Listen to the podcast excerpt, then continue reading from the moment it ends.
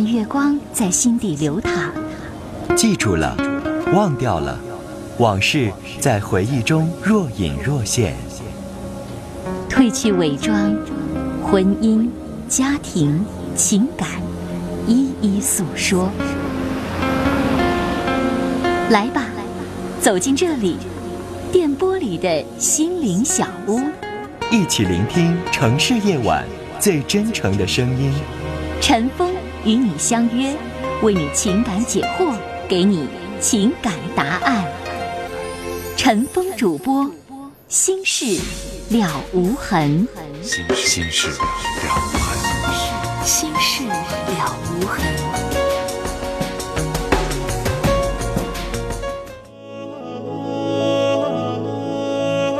夜晚时分，这里有一个个精彩的正在经历的生活瞬间，这里让您终于可以听到那些已经渐行渐远却无法割舍的婚姻、家庭、情感的牵挂。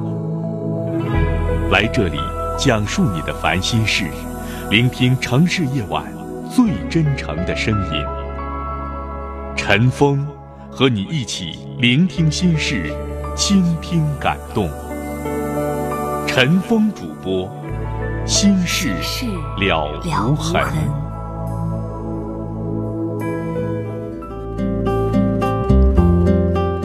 听众朋友，晚上好，欢迎收听《心事了无痕》节目，我是主持人陈峰。今天的导播呢是百宁。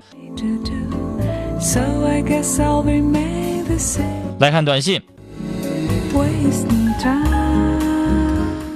六六二五的听众说，男朋友他今天强吻我，还对我动手动脚，我很生气，他哭着跪下求我原谅，说是真心爱我，一时冲动，该原谅吗？如果只这一次，以前没有，人品又很好，可以原谅，但是以观后效。再发生这样的事情，你都可以报警了。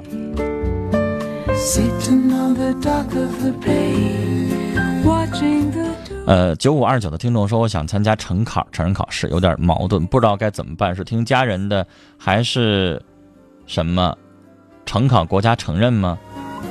啊，前面还有一条短信说，我二十一，现在学厨师，家人说等我。学成了干个小饭店，可我不喜欢被束缚，不喜欢厨师的生活模式，我想改行，想自己闯一下。你想参加成考，我支持你；至于说自己开店，我也支持。这个如果，但是还是凭你兴趣。你要不喜欢，非得把你绑那儿，也不人道。年轻的时候可以追求一下自己的理想，实在闯荡完了不成，你再回去做厨师也可以。幺零二三的听众要传情，说我非常爱我的爱人，希望他快乐。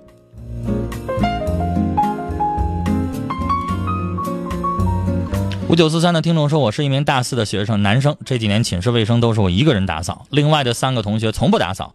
考研正在复习，我真的很累，还不好意思和他们说，我该怎么办？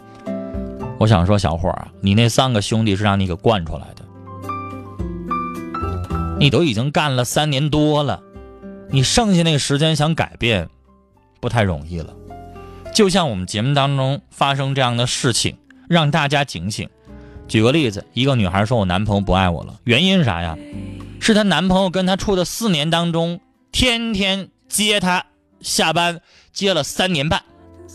这个礼拜突然不接了，这女孩就觉得她男朋友不爱她了。说明啥？说明你给惯的。一旦惯出习惯来了，想改还难了呢。我觉得寝室待不下去，你可以自己考虑搬出去。很多的大三的孩子着急考研，需要一个安静的环境，也都是这么做的。或者跟一个也是要考研的人合租也可以。实在不行的话，还在这个宿舍过的话，要是我，我就不干了。反正到里边就是睡一觉，其他所有的时间你都在自习室要死上自习的。他们不扫，咱也不干。或者实在你看不下眼的时候，简单收拾一下你自己那个位置也就得了，别惯起来没完。继续来看五九五幺四的听众说：“我是一个初二的学生，我爸爸十年没打没给我拿过一分钱，我妈妈供我上学。”现在我爸爸以打工为由，一年没回家，我该怎么整？这事儿你管不了啊！即使打官司也好，回家不回家也好，那得你母亲处理啊。你做不了什么。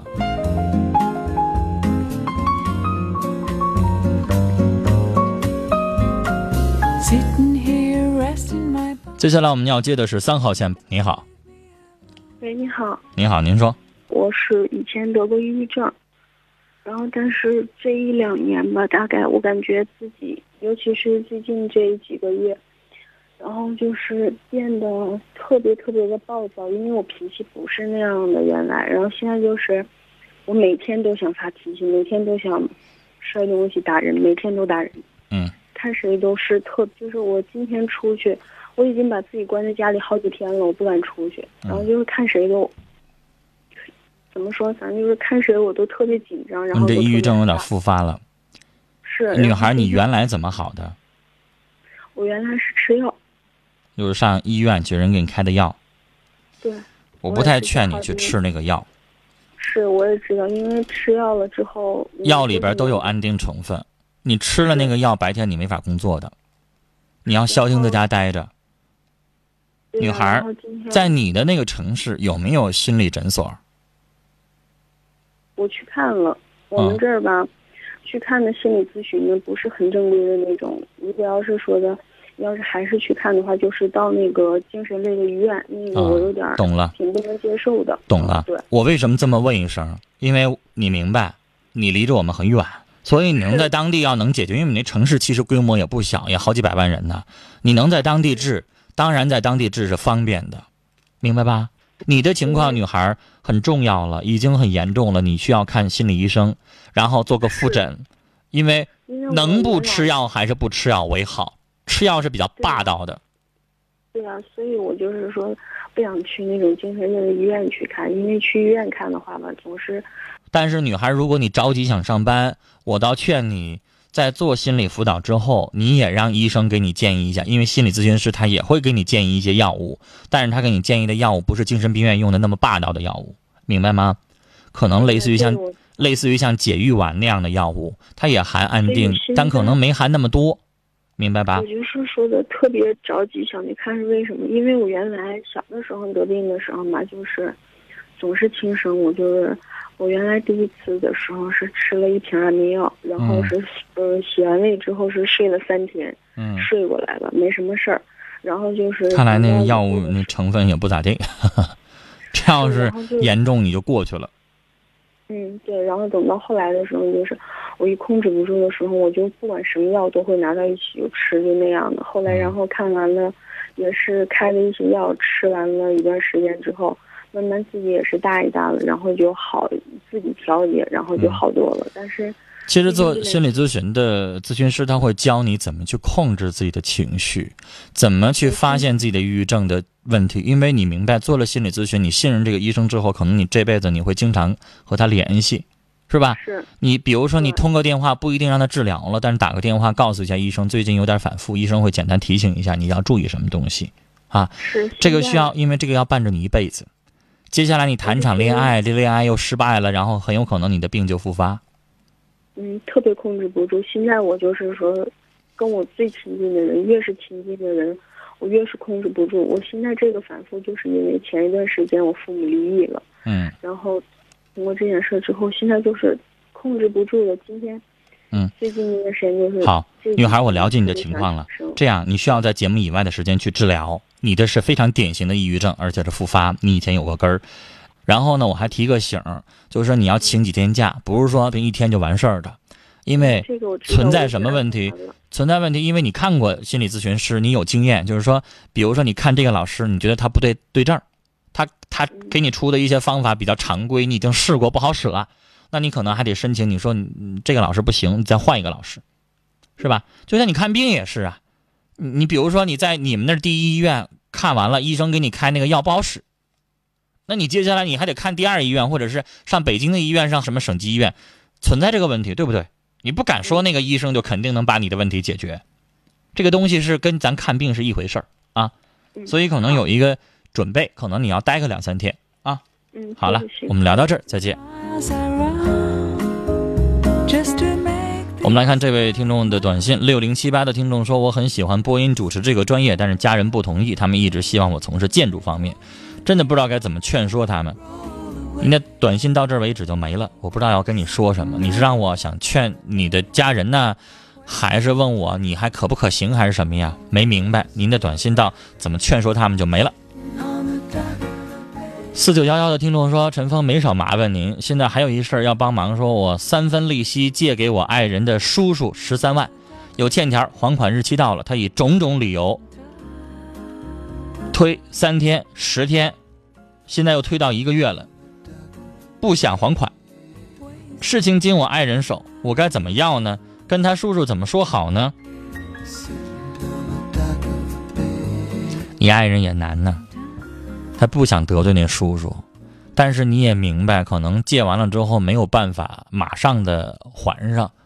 你可以跟这个叔叔说，先还一部分，然后把欠条呃修改一下。举个例子，原来还这个欠十三万，你让他还八万，剩下的五万再拖一段时间。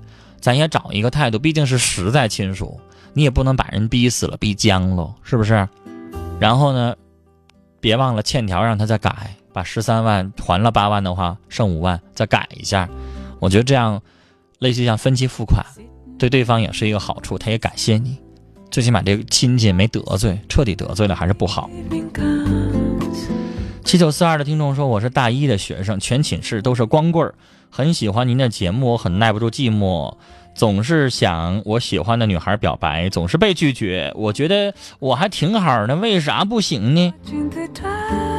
我没看到你本人，我也没有听过你的说话，也没有问过问题。我也现在你这么说，我没法判断。要不然你给我打电话，光发一条短信太简单了。七二三四的听众的短信很复杂哈，他说我和老婆因为吵架，他家人只一。只要知道我们吵了，就会瞎搅和，特别是他妈妈还有他弟弟。最后一次，他弟弟还找了一伙人来打我、砸我们家，是他妈妈逼着我老婆签离婚协议的。然后呢，我把他妈妈骂了。我们离婚半年多了，现在我老婆背着他家人和我说有复婚的想法，请问我现在该怎么办？人家弟弟为什么来打你？你是不是跟你媳妇也动手了？你也打人家了？要不然他们家不成地痞流氓了吗？你没欺负你媳妇儿，人家回过头来打你，我觉得没那么简单。可能你打你媳妇儿了，你骂你媳妇儿了，人家来为他姐姐来伸张正义。如果是这样的话，先生，你自己有百分之五十的原因，不赖人家母亲非得逼人家跟你离婚。但如果你真的没那么做，那他们家就真成流氓家庭了。那我就不建议你跟他复婚了。但如果以前闹是因为你打过人家，你脾气不好，你骂人家，那你现在收敛了，改了，我倒觉得有复婚的希望，可以复婚。但如果你完全没那样，你从来没做过，你人可好了，一点问题没有，是人家流氓家庭，那你还复婚干啥呢？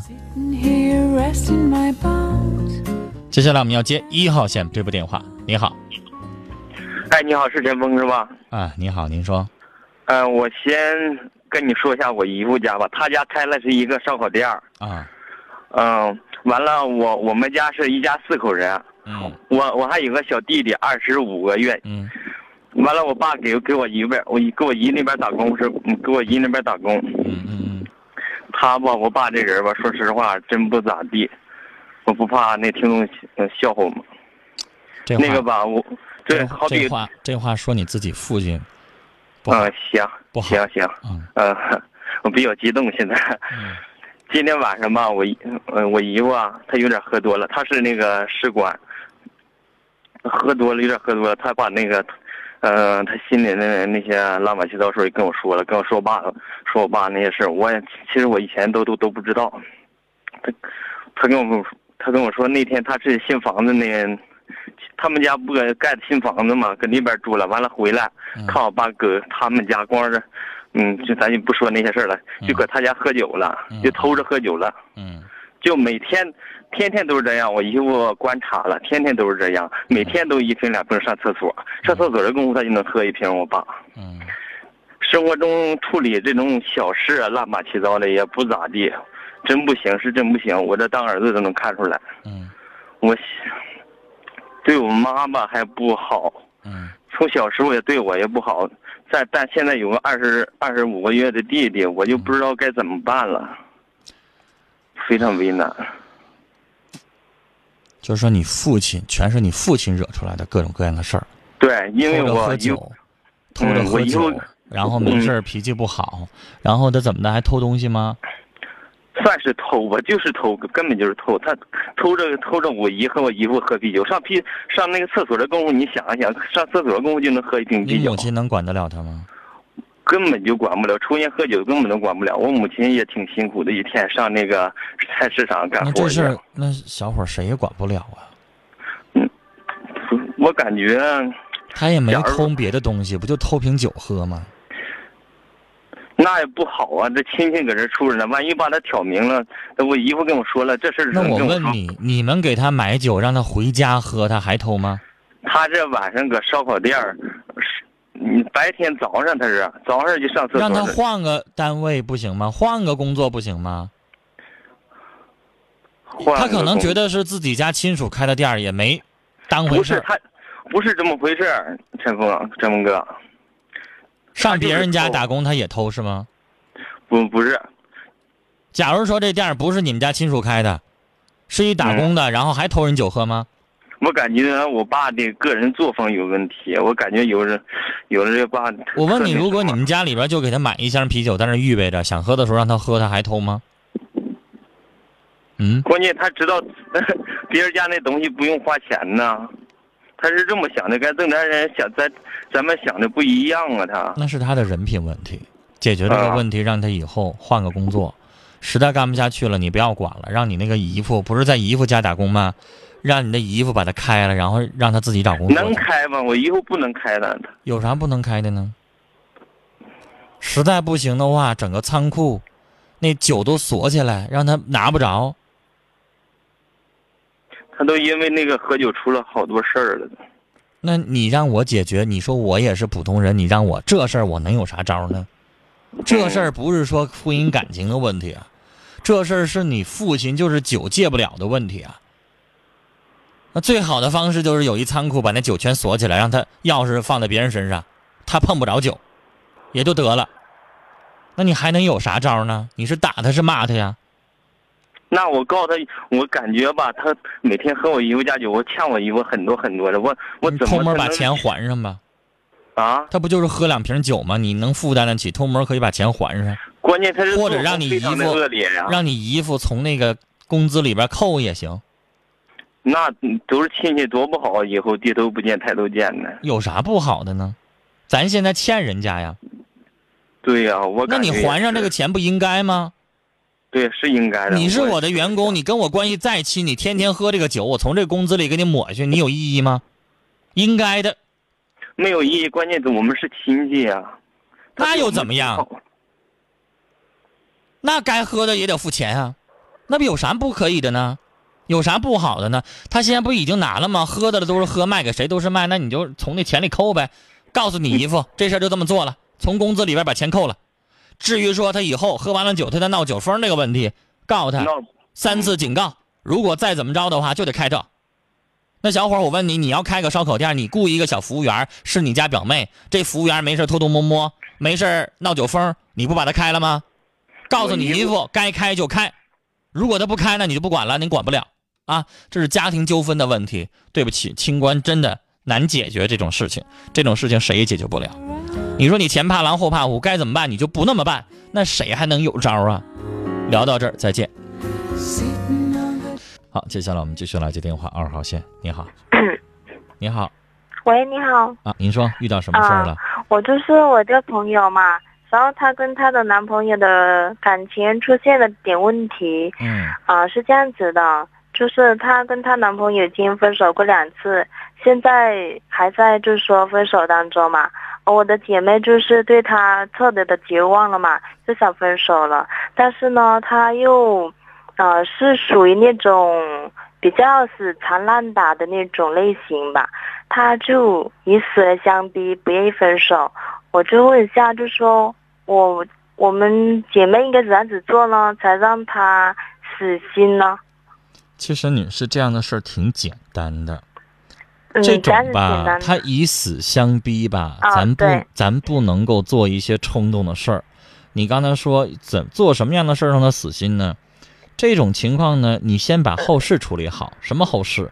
就是如果万一他真的以死相逼，真的要自杀，因为这事儿，他已经做过一次了。所以这事儿我说了，这事儿是很多人都能做得出来的啊。你呢，先找他的监护人、他的父母、他的哥们儿、他的亲人，让他们把他看住了。你说我们俩的感情破裂了，我不可能因为他以死相逼，因为他要自杀，然后我就不跟他分手了，那是不可能的。我跟他分手了，他的自杀我不负责任，跟我没关系，对吧？在法律上咱们是没有责任的，但是他要是因为这个有个伤有个短，咱也心里边不好受。所以你们作为亲属、作为监护人的人，把他看住了。我呢，友情的通知你们了，你们把人管住了。至于女朋友这一块呢，我想说，既然想让她死心，咱就不能心软。你知道这样的事儿最忌讳什么呢？